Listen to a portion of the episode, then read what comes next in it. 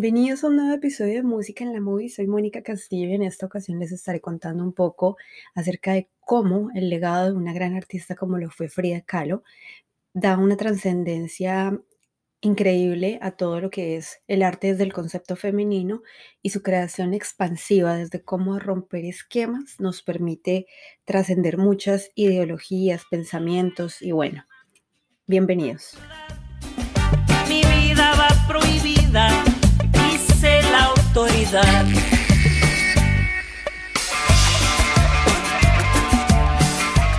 Bueno, y una vez más estamos aquí, ustedes escuchándome, yo a través de estos micrófonos contándole un poco el relato de historias que trascienden pues todas las barreras de creencias, en esta ocasión con una gran artista mexicana como lo fue Frida Kahlo, una mujer que fue muy conocida por su apego grandísimo a los temas de revolución, como su traspaso por el planeta no fue en vano, pues desde muy pequeña ella siempre estaba muy vinculada con el arte. En sus primeros pasos por, por, por la vida, ella estaba pues en un colegio de monjas, vivía en una zona muy hermosa que queda en la Ciudad de México, que hoy en día es conocida como Coyoacán, desde ese entonces. Era una zona bastante artística, de, mucha cultura, inclusive hoy en día donde se encuentra actualmente la Casa Azul, donde ella pues trasciende su matrimonio con Diego Rivera, el gran amor de su vida. Y bueno, dentro de todo este contexto vamos a encontrar muchísimo cómo ella a través de los diferentes sucesos que le ocurren, eh, exponencia todo eso para convertirlo en arte. Ya veremos al, al, paso del tiempo cómo se encuentran ahora no solo en México, sino a nivel mundial. Y bueno, muchísimo de lo que se cuenta de ellas en sus primeros años de vida, estaba pues estudiando, eh, viviendo su vida como una adolescente normal, hasta cuando iba un día ya, estaba en sus estudios finalizando, con un amigo era bastante irreverente, ella se escapaba, o sea, no hacía caso de sus padres, venía de una familia muy religiosa, como lo era en ese entonces, pues, y aún hoy en día, en el continente latinoamericano. Y bueno, ella trascendía todas esas barreras, como no adoptándolas, sí adoptando su cultura de raíz mexicana, del indígena, de sus trajes, sus flores. De hecho, fue algo por lo que destacó a nivel mundial, pero no adoptando como esas creencias religiosas que obstaculizan o limitan el, el mismo hecho del ser. Entonces, ella vivió un accidente a una edad muy corta eh, y bueno, lo que ocurre con todo esto es que empieza ella a pintar después de que tiene ese accidente, pues queda en ella queda en cama varios meses, eh, años, por unos trayectos muy largos y empieza a pintar. Ella estudió medicina justo antes de que empezara a, a dedicarse al arte. Y lo que ocurría cuando pues todo esto como que la transgrede, la, rompe, de hecho, rompe su cuerpo, rompe sus costillas, rompe su ser, pero no rompe su alma. Entonces desde allí, ella justo al, al, pintar como que su idea no era tanto lo que veía, sino cómo lo sentía. Ella plasmaba una tendencia muy de Van Gogh, ella plasmaba en sus pinturas lo que sentía. Entonces podemos ver en varias de sus obras, en Las dos Fridas, en Columna Rota, en Viva la Vida, cómo ella va recreando cada uno de los sucesos que trascienden alrededor de su historia y además cómo vinculando todos los actos que aleatorios ocurrían dentro de su contexto, no solo ella, sino con su familia, con sus parejas, con su trabajo, con lo que veía. En ese momento estábamos en una época de revolución, estaba igual. Eh, Occidente en el imperialismo, Oriente en una idea muchísimo más comunista, si lo estamos hablando políticamente, y muchos de esos pintores o corrientes artísticas que llegaban al norte de América venían también de Europa y venían también de Rusia. Entonces estaba también dentro de su vida se ve mucho toda esta influencia de Stanley, del, del, movimiento comunista, de la ideología de los pintores, de algunas cosas del renacimiento, de cómo renacen justo todas esas ideas que están muy en contra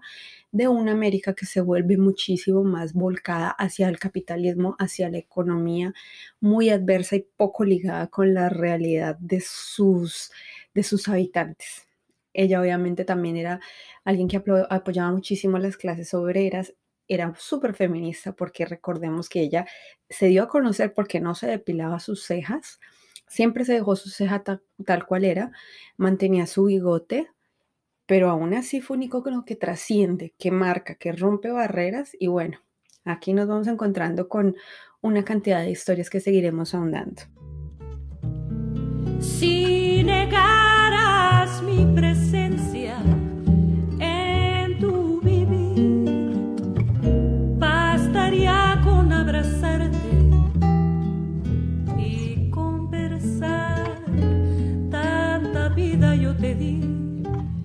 que por fuerza llevas ya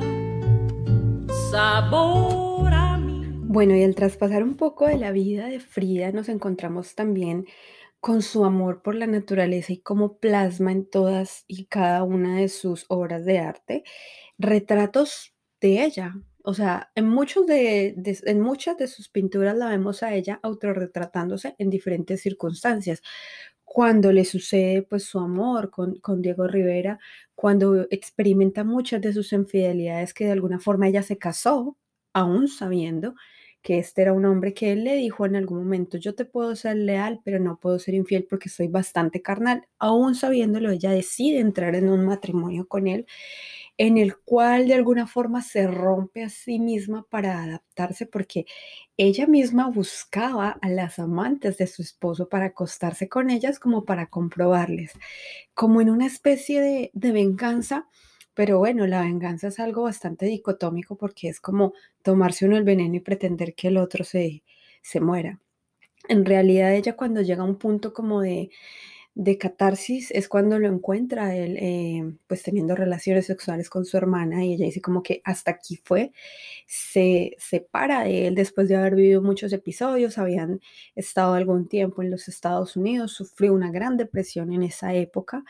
eh, tuvo un embarazo pero pues porque anteriormente había tenido muchísimas cirugías a causa del accidente que sufrió cuando era mucho más joven, ella, su útero no soportaba eh, armar una, digamos, formar una vida. Entonces, em, tiene un aborto involuntario a causa de eso, de la destrucción parcial de su útero, y ella decide plasmar eso en una de sus pinturas. Y bueno, al estar en Estados Unidos, ella empieza como a ver muchas cosas. Estaba en una gira, Diego Rivera era un muralista súper cotizado para ese entonces. Trabajaba para los imperialistas, pero plasmando sus ideas desde el ideal comunista político al que él eh, en esencia se ataba no tenía bastante congruencia en cuanto a eso. Sin embargo, hoy en día vemos pinturas ya de él, murales espectaculares en el mismo museo de la Ciudad de México, en el MoMA, acá en la ciudad de Nueva York. Y bueno, en sus casas, muralistas, todo eso, lo que fue su taller de arte y demás. Y vamos a encontrarnos justo cuando esta historia ya decide dejarlo, porque se harta de sus infidelidades, de, su falta de lealtad hacia los compromisos y acuerdos hechos con ella, em, decide desligarse de su relación con él. Y es allí cuando emprende otro camino. Ella tenía una preferencia sexual que era de, de bisexualismo, pues, como se conoce hoy en día eh, ella no solo le gustaban los hombres, sino también las mujeres, entonces muchos de sus amantes también fue bastante conocida por su vida polémica en cuanto a sus diferentes relaciones amorosas extramaritales, pero en sí cuando se cuando decide como separarse de, Diego porque ya no soporta más sus engaños, em, trasciende a algo que es cortarse el pelo, que en las mujeres es algo muy simbólico porque casi que se, se toma como un acto de catarsis para darnos paso a cerrar un ciclo y abrir otro nuevo. En eso es cuando ella hace un retrato muy hermoso de ella vestida como de hombre con su pelo corto y empieza a vivir una vida un poco más desordenada a causa de esa decepción, de ese dolor. Eh, inmiscuida en muchos asuntos que también la llevan igual a explorar de nuevo su arte. Toda su vida estuvo siempre plasmando en las pinturas todo lo que sentía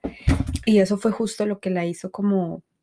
catalizar todo ese dolor y convertirlo en obras magníficas que hasta el día de hoy trascienden, que se ven no solo en pintura, sino en, en pósters, en camisa, bueno, en todo. Y en realidad es un gran icono para la revolución femenina porque nos muestra cómo trascendiendo los estereotipos y quitándonos paradigmas que incluso vienen de creencias familiares y duelos no vividos en su momento, podemos justo abrir camino a cosas nuevas, a experiencias que nos llevan a trascender el arte de la forma más magnífica y, y exponenciar todo aquello que nos dolió, todo aquello que nos partió para sanarnos a nosotros mismos a través de la expresión. Y no expresión lo tomamos solo como el hecho de usar mi voz o mi palabra para hablar con un otro, sino yo me expreso con el baile, con una pintura, haciendo deporte. De esa manera ella lo hacía pintando, era su forma de exteriorizar sus ideas y plasmar el arte para dejar un legado que hasta el día de hoy vive. Ella, bueno, nos deja una excelente experiencia de vida desde todos, todos los ámbitos. Somos un sueño imposible que busca la noche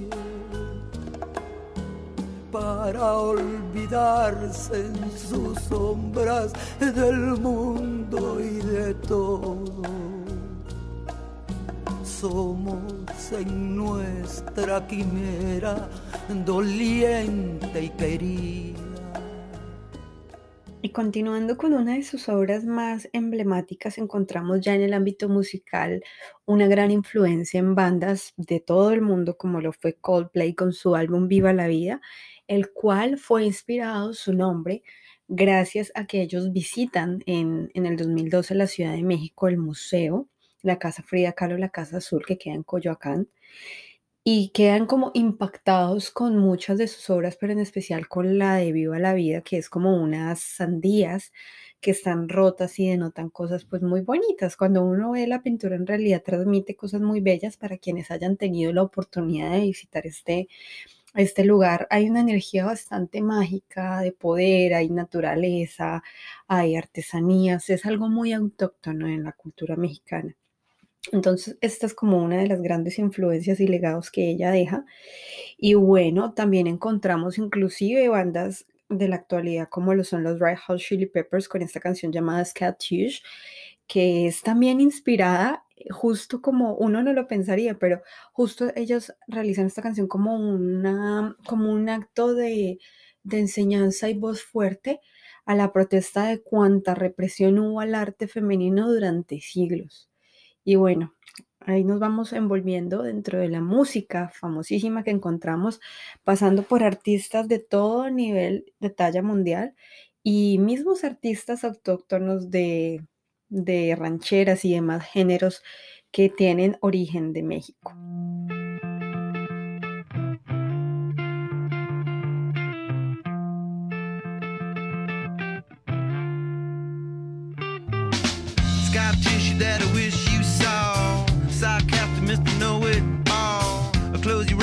Bueno, y dando paso por otros artistas muchísimo más autóctonos, como anteriormente les mencioné, encontramos una gran influencia dentro de la vida de Frida, como lo fue Chabela Vargas, quien conoce a Frida a la edad como de sus 35, 37 años, y empieza una historia bastante fuerte entre ellas. Em, claro, un lazo de amor que se crea, ellas vivieron, se dice que casi intentaron mudarse a vivir juntas. Se dice que Chabela Vargas fue quien la acompañó en sus últimos años de vida. Y bueno, con ella encontramos grandes obras. En la misma música de Chabela vemos plasmadas muchos de los sentimientos que ella tenía por su gran amor a quien ella consideró fue Frida Kahlo,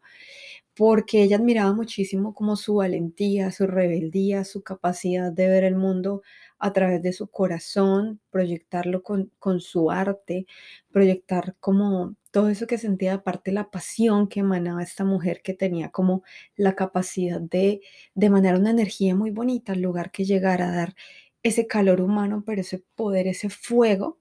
que emanaba de su ser. Acá encontramos una pieza hermosa como lo de Somos de Chabela Vargas, que es una recopilación de toda su carrera musical a través de la historia, como ella cuenta cómo trasciende este gran amor que marca su vida en un antes y un después de Frida Kahlo.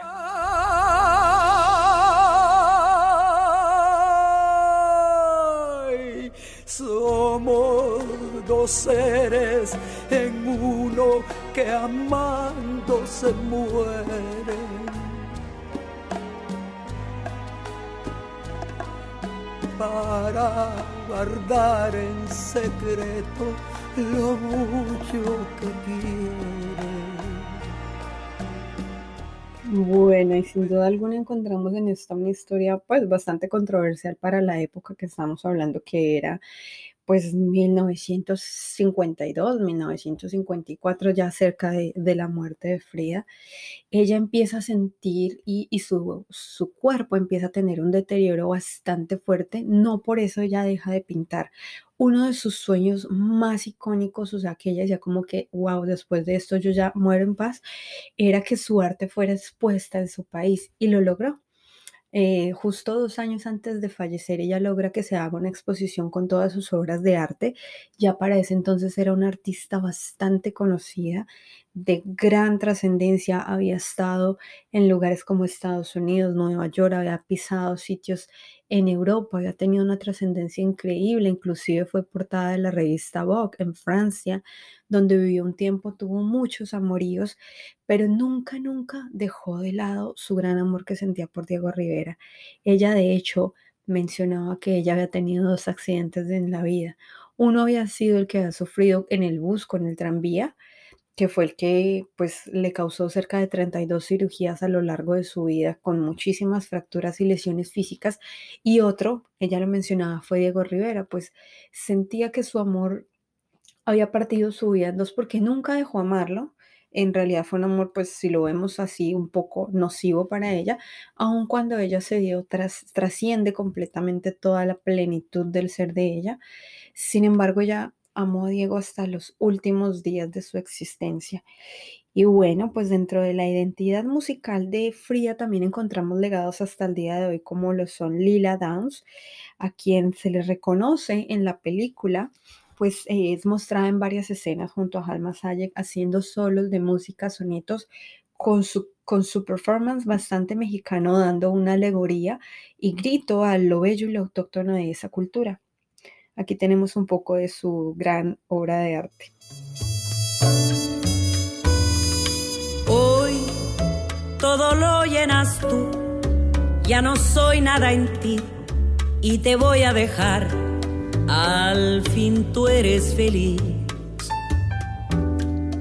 ni lo vas a notar. Bueno, y ya yéndonos un poco más hacia las grandes influencias y amores que tiene Frida en su vida, encontramos que dentro de este proceso de ella conocer a Diego, involucrarse en la vida de una persona que era una activista social, eh, político desde su arte, ella lo apoyó muchísimo en todo el movimiento de revolución que él realizaba en ese entonces en México. De hecho, fue como precursora y se hacían llamar al principio como camaradas. Entonces esto trasciende de una forma pues bastante fuerte en cuanto a la relación que ellos crean, pues en principio eran muy literal camaradas, muy amigos, muy compadres, y esto hace que Frida obviamente se vea como en mesas, en cenas, en citas, en reuniones, en fiestas, donde venía gente que justo estaba involucrada en todo esto. Ella, uno de sus, de sus grandes amores con una persona que, que para ella fue muy trascendental, trascendental fue Trotsky,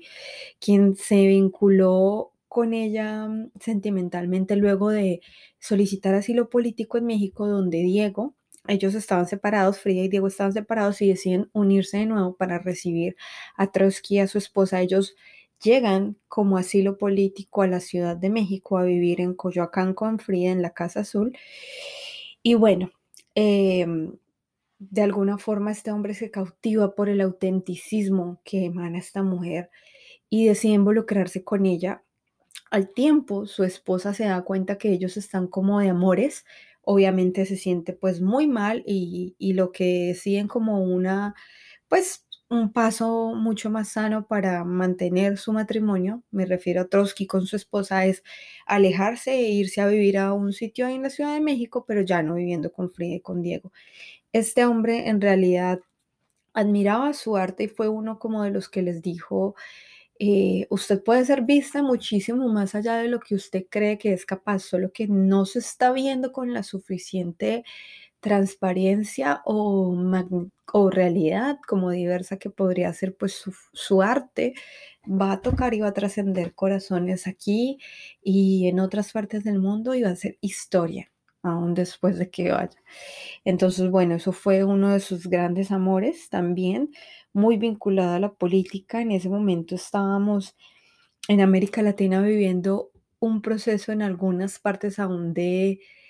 de soltar un poco esa idea de conquista, pero hemos sido obviamente vinculados a todo el tema del imperialismo. No por nada sigue aún hoy en día siendo los Estados Unidos el espejo más claro que tienen todas las Américas, desde la Patagonia, desde Tierra del Fuego hasta Alaska, que tenemos pues por aquí arriba Canadá y demás. Entonces,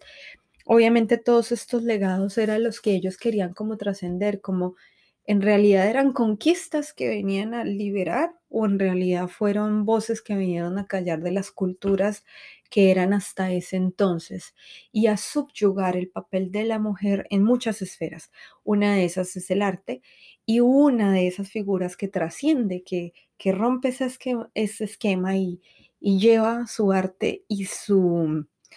su autonomía, su esencia pura y diversa mexicana es Frida y lo encontramos en música, lo encontramos en muchos sitios hasta hoy día.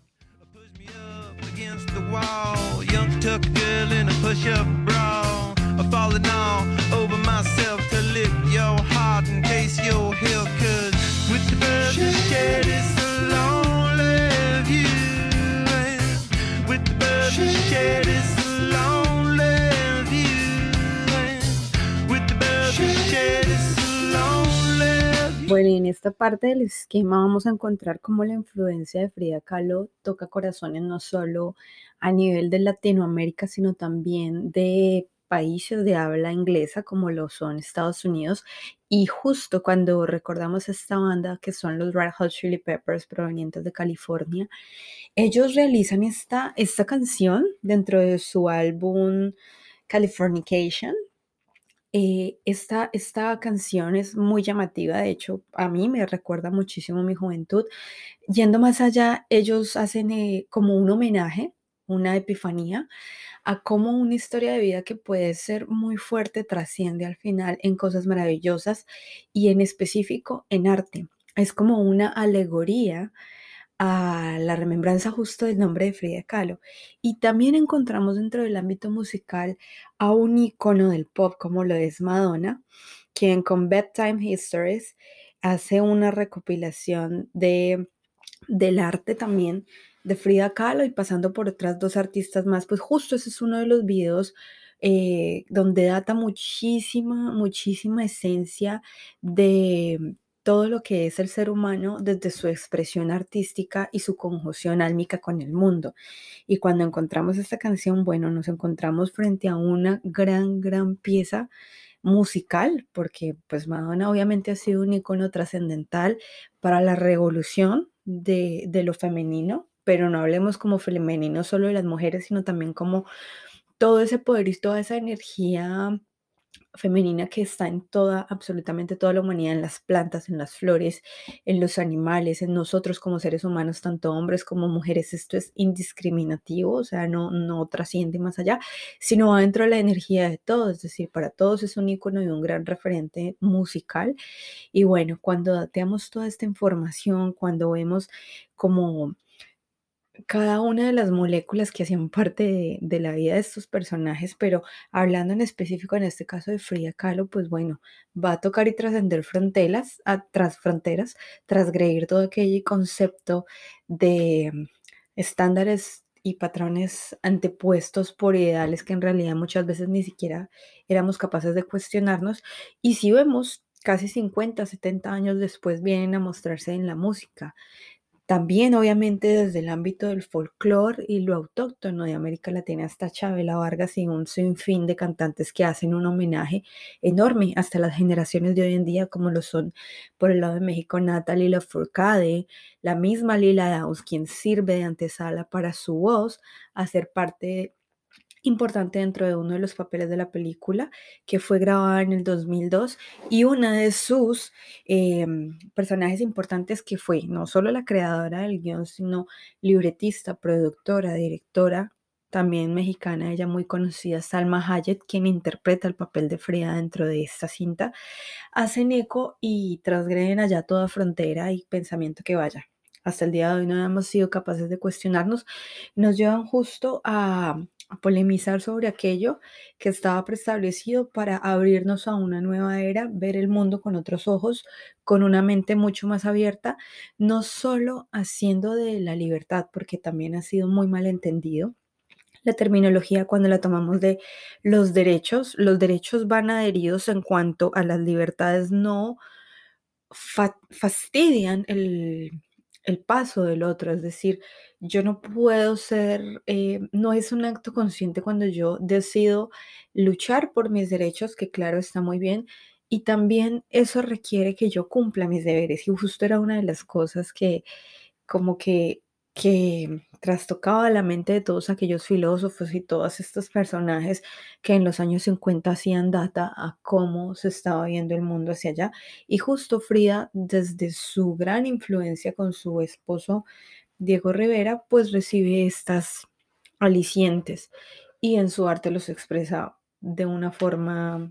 espectacular. Vamos con un poco de Bedtime Histories a disfrutar esta hermosa música que hace Madonna y estos grandes legados que nos siguen dejando al día de hoy, unas fuertes experiencias de vida para hacer un acto de conciencia el diario vivir.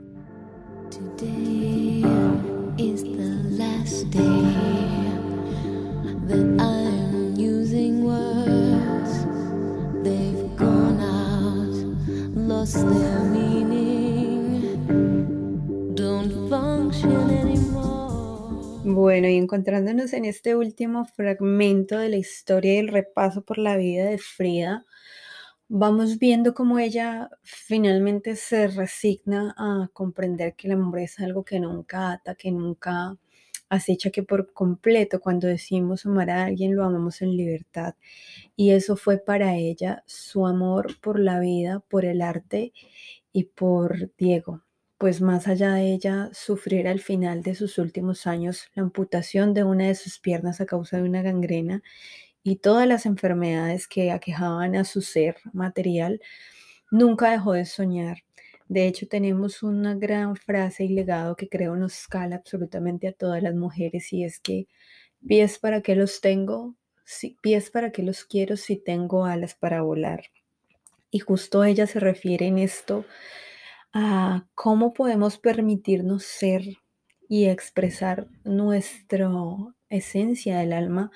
desde capturar la misma temática de la vida en cómo se expresa a través de muchísimos eh, escenarios que habitamos en este planeta, de cómo podemos trascender a través del amor por la naturaleza, del amor por la vida propia, del amor por otro, todo sin necesidad de apegarnos a un dolor que nos quiebre y aún si nos quiebra, cómo podemos convertirlo en un proceso de catarsis que nos lleve a exteriorizar un mejor ser, una mejor versión de cada uno de nosotros. En el año de 1954 fallece esta mujer en Coyoacán, en su casa a causa de una pulmonía y bueno, de muchísimas enfermedades que ya su cuerpo material tenía, no sin antes dejar un gran mensaje para la humanidad y es que el alma vuela, el alma es libre y trasciende por, por estos planos y el cuerpo en realidad es materia que, que es muchísimo más atañada a todos los entes que habitan en este mundo y que por ende cuando le damos una plena existencia a nuestro ser, todo va como en sinergia absoluta a llevar nuestro propósito y sentido de vida. A lo mejor el propósito de ella era justo dejar ese legado de que la fuerza de una mujer y su sabiduría, su enseñanza y su infinita creatividad desde, desde su ser interno, desde su raíz, puede llevar a que la vida sea como un árbol que va floreciendo en cada estación, que con otoños, con primaveras, inviernos y veranos, permite llegar a buen puerto todas aquellas ideas y propuestas que tenemos, siempre y cuando nos hagamos conscientes de nuestro proceso y podamos asumir que nuestras decisiones y nuestros caminos son los que vamos labrando conforme nosotros decidimos dar justo cada paso y que eso es solo eso que vivimos, es aquello que nos permite trascender o sentarnos a seguir un viaje. Este fue Mónica Castillo en Música en la Movie. Y bueno, espero me sigan escuchando en nuestro próximo episodio con una nueva temática del mes. El domingo tenemos una edición especial como lo es Lullaby Confessions, donde un personaje magnífico, también artista, eh, nos cuenta un poco más de su historia y de cómo trasciende desde las ciencias políticas hasta ser un artista hoy en día en la ciudad de Nueva York. Me encanta que me escuchen, les mando un gran abrazo y sigan en su viaje de la vida con propósito, con sentido, pero sobre todo con conciencia.